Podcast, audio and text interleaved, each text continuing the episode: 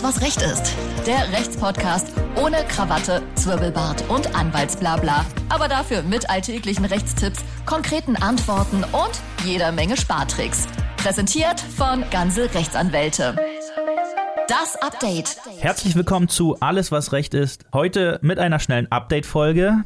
Ich bin Martin Wiesel. Bei mir sitzt wie immer die blendend aufgelegte Sina. Hallo Sina. Und verletzte Sina. Und verletzte Sina. Mhm. Äh, und ebenfalls dabei unser lieber Nico. Hi Nico. Hallo. Und hier kommen die Schlagzeilen für heute. Europäischer Gerichtshof urteilt über das Kopftuchverbot am Arbeitsplatz. Welche Versicherung zahlt eigentlich für Hochwasserschäden? Und BGH entscheidet zu drei Themen im Dieselskandal. Und los geht's. Ja, danke Martin, du hast es ja bereits schon angesprochen. Es geht heute um das Kopftuch und über das Kopftuch sind ja bereits die größten Diskussionen ausgebrochen, vor allem wenn es äh, um das Kopftuchtragen am Arbeitsplatz geht. Und genau mit dieser Thematik äh, hat sich vor kurzem der Europäische Gerichtshof beschäftigt, das höchste Zivilgericht Europas. Konkret handelte es sich um zwei Fälle aus Deutschland. Im ersten Fall weigerte sich eine Kita-Mitarbeiterin aus Hamburg ihr muslimisches Kopftuch, den Hijab, abzulegen. Zwei Abmahnungen später erhielt sie dann die fristlose Kündigung. Diese wurde aufgrund ihrer Schwangerschaft aber wieder zurückgenommen. Das zuständige Arbeitsgericht Hamburg beschäftigte sich dennoch mit der Frage, ob die damit einhergegangenen Einträge aus der Personalakte zu löschen seien. Im zweiten Fall untersagte die Drogeriemarktkette Müller einer Kassiererin, das Kopftuch zu tragen. Als sie dieser Aufforderung nicht nachkam, verweigerte die Drogerie ihr die Beschäftigung.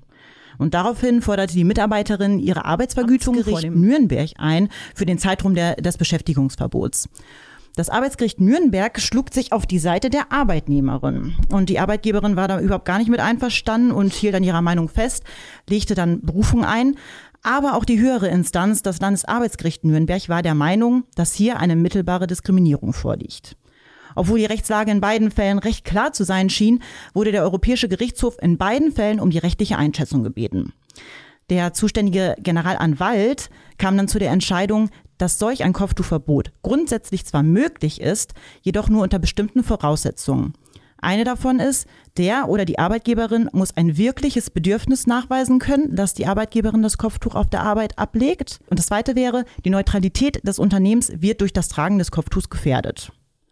Aber was bedeutet das für, konkret für Muslime, die Kopftuch tragen und in Deutschland ihr Lebensunterhalt verdienen? Wir können betroffenen Arbeitnehmerinnen trotz der Rechtsauffassung des Europäischen Gerichtshofs ein bisschen die Angst nehmen. Ein generelles Kopftuchverbot wird es auch künftig nicht in Deutschland geben. Der Generalanwalt machte nämlich auch klar, dass am Ende die nationalen Vorschriften zählen müssen und zu beachten sind. Und in Deutschland steht über allem, wir kennen es alle, unser liebes Grundgesetz. Und darin steht unter anderem auch, dass man in Deutschland seinen Glauben frei ausleben kann und dieses hohe Gut nicht verletzt werden darf. Weder im Privaten noch auf der Arbeit. Außerdem verbietet das allgemeine Gleichbehandlungsgesetz jegliche Art von Diskriminierung am Arbeitsplatz, sei es nun aufgrund der Religion, Sexualität, Geschlecht oder Hautfarbe. Also, wenn ihr da draußen das Gefühl habt, ihr werdet aufgrund von Religion diskriminiert und erfolgte daraufhin auch eine Kündigung, solltet ihr euch das nicht so einfach gefallen lassen. Holt euch Hilfe bei einem Anwalt für Arbeitsrecht und lasst euch aufklären, ob es sich lohnt, gegen euren Arbeitgeber oder eure Arbeitgeberin vorzugehen. Wir haben auch einige Fachartikel zum Thema Diskriminierung am Arbeitsplatz auf unserer Website stehen. Ihr könnt dort gerne gerne mal vorbeischauen. Bei Kündigungen bieten wir, bieten unsere Arbeitsrechtsexperten auch immer eine kostenfreie Ersteinschätzung an. Genau so sieht das aus, Sina. Und dann leiten wir direkt mal auf ein sehr aktuelles Thema über. Äh, Nico, bitte. Ja, vielen Dank, Martin. Von der Unwetterkatastrophe, die die weiten Teile Deutschlands ja betrifft, wurde ja schon ausführlich berichtet in den Medien und mittlerweile laufen auch die Aufräumarbeiten und Begutachtungen der Schäden auf Hochtouren. Und deshalb haben wir uns mal mit der Frage beschäftigt, wer für die Schäden nun eigentlich aufkommt. Ganz speziell, welche Versicherung. Denn bei Hochwasserschäden an Gebäuden und im eigenen Hausrat beispielsweise hilft nicht die einfache Wohngebäude- oder Hausratsversicherung weiter. Kommt es zum Beispiel zu Überflutungen, wie in weiten Teilen Deutschlands durch Starkregen beispielsweise, benötigt man als Zusatz eine Naturgefahrenversicherung. In älteren Verträgen ist das auch als Elementar- oder Elementarschadensversicherung bekannt. Und diese sogenannte Elementarversicherung übernimmt die Kosten für die Feststellung des Schadens sowie die Kosten für die Wiederherstellung oder den Neuaufbau eines Gebäudes. Das heißt, mit diesem Zusatz werden anfallende Kosten für Aufräumarbeiten und für die Renovierung abgedeckt. So auch in dem Fall, der jetzt Deutschland betrifft. Wurde beispielsweise der Hausrat durch Hochwasser beschädigt, übernimmt die erweiterte Hausratsversicherung die Reparaturen in und am Haus und gegebenenfalls auch die Neuanschaffung einzelner Gegenstände. In dem Artikel in den Show Notes findet ihr dafür auch eine schöne Grafik. Da ist ganz übersichtlich dargestellt, bei welchen Umständen beispielsweise welche Versicherung greift. Bei Schäden am Fahrzeug zum Beispiel sollte man sich umgehend an die Voll- oder Teilkaskoversicherung wenden. Denn unter Umständen kann es dort dazu kommen, dass die Versicherung sich weigert zu zahlen, weil man das Fahrzeug trotz Vorwarnung beispielsweise nicht rechtzeitig in Sicherheit gebracht hat. Auch das ist beispielsweise situationsabhängig. Im Übrigen möchten wir auch davor warnen, überschwemmte Gebiete mit einem Auto zu durchqueren, denn beim Durchfahren überschwemmter Straßen kann Wasser in den Zylinderraum eindringen und die damit verbundenen Schäden wie zum Beispiel der sogenannte Wasserschlag, werden von der Versicherung nicht übernommen, da sie durch das Handeln des Versicherten selbst entstanden sind. Kommt es beispielsweise zum Motorschaden durch das Einfahren in eine überflutete Straße, dann benötigt man eine Vollkaskoversicherung. Wie geht man grundsätzlich jetzt bei den Versicherungen vor, wenn man von diesen Hochwasserschäden betroffen ist? Man sollte zuallererst die Schäden so gut wie möglich dokumentieren. Insbesondere Fotos aus ganz verschiedenen Blickwinkeln beispielsweise und möglicherweise auch mit einem Foto, äh, mit einem Größenvergleich, zum Beispiel durch einen Zollstock daneben, können da wirklich sehr helfen, um alles perfekt zu dokumentieren. Anschließend sollte man umgehend Kontakt zur Versicherung aufnehmen und die nächsten Schritte gemeinsam besprechen. Und bei der Schilderung der Schäden sollte man so genau wie möglich sein. Vor der Beseitigung der Schäden sollte man aber unbedingt mit dem Versicherer darüber sprechen. Und was tut man im schlimmsten Fall, und zwar dann, wenn die Versicherung sich weigert zu zahlen? Nun, das ist ein Szenario, das sich die Betroffenen sicher nicht wünschen, jedoch kommt es auch dazu in öfteren Fällen, dass Versicherer sich weigern, für die Schäden aufzukommen und wir raten dabei dringend zu juristischer Unterstützung. Wichtig zuallererst, die Schäden nicht selbst beseitigen. Davor sollte man die Versicherung nach Möglichkeit einer Abschlagszahlung zur Sicherung der Schäden fragen. Eventuell können die nicht gesichert werden, ohne sich selbst zum Beispiel in Gefahr zu bringen und dann muss die Versicherung kurzfristig jemand extern beauftragen. Zudem sollte man die Kommunikation mit dem Versicherer ausreichend dokumentieren. Man kann außerdem Fristen setzen und wenn der Versicherer diese Fristen nicht einhält, sollte man unbedingt einem Fachanwalt zu Rate ziehen. Der kann zum Beispiel auch helfen, wenn man sich nicht sicher ist, ob die von der Versicherung angebotene Summe dem tatsächlich entstandenen Schaden entspricht. Unter Umständen kann dann auch auf Raten des Anwalts ein Gutachter hinzugezogen werden. Wir bieten zu dem Thema eine Erstberatung an, selbstverständlich absolut kostenfrei. Wer also Probleme mit seiner Versicherung hat, auch in Bezug auf die Unwetterkatastrophe, kann gerne auf uns zukommen und wir versuchen zu helfen. Wie erwähnt, findet ihr alle relevanten Infos und Links in unseren Show Notes. Und jetzt gebe ich ab an Martin. Danke. Danke, Nico. Dann hoffen wir mal, dass es bald aufhört zu regnen. Und wir steigen direkt in den Abgasskandal ein. Ich habe euch ja schon erzählt, dass es auch dann kein Problem ist, Schadensersatz für den manipulierten Diesel zu bekommen, ähm, wenn ihr die besagte Stickoxidschleuder längst losgeworden seid. Und dass ich euch da keinen Quatsch erzählt habe, hat der Bundesgerichtshof in zwei Entscheidungen vom 20. Juli 21 bestätigt. Zwei ehemalige Dieselbesitzerinnen, die ihren Passat bzw. ihren Turan weiterverkauft hatten, haben Anspruch auf Schadensersatz, so die Richterinnen am BGH.